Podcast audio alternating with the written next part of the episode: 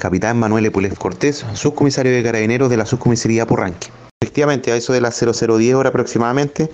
personal de esta unidad se traslada a la ruta 5 Sur, kilómetro 955, dirección norte a sur, por requerimiento ingresado al nivel 133. En el lugar avistan dos cuerpos sin vida eh, a un costado del, del, eje de la calzada, eh, que posteriormente uno de ellos fue identificado, el otro se encontró por bastantes horas NN y finalmente, gracias a Dios, fue identificado eh, jóvenes de escasa edad, un, una joven de 18 años y el otro de 20 años, que aparentemente eran pololos, eran pareja, los cuales fueron atropellados por un camión eh, que transitaba de norte a sur en dirección a, a, la, a la, ciudad de Puerto Montt.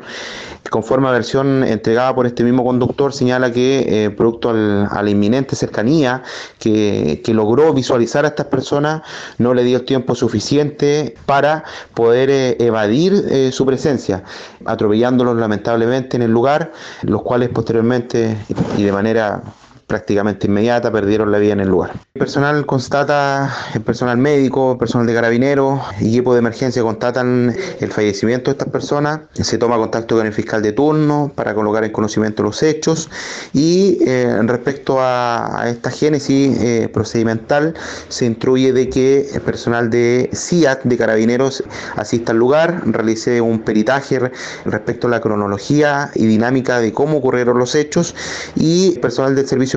servicio médico legal, bien digo, para el levantamiento de los cuerpos, lo cual posteriormente, una vez finalizado cada uno de ellas, eh, de estas diligencias, eh, se materializó el retiro de los cuerpos en dirección al servicio médico legal. Bajo este escenario, al conductor se le sometió una prueba respiratoria de intoxilaser, arrojando 0,0, por lo tanto, se descarta la participación de que haya venido conduciendo bajo los efectos del alcohol, bajo esa modalidad de instrumento eh, de prueba. No obstante, este conductor fue trasladado a la asistencia pública para constatación de lesiones y realizar alcoholemia de igual forma para que corrobore eh, la primera prueba respiratoria. Se realizó una revisión a la documentación que lo acredita como conductor. Esta persona se encontraba con documentación al día, de igual forma los documentos del vehículo y también portaba el permiso único colectivo de empresa que lo habilitaba para conducir en horario de toque queda y además por el lugar en donde se originó este dramático accidente de tránsito que lamentablemente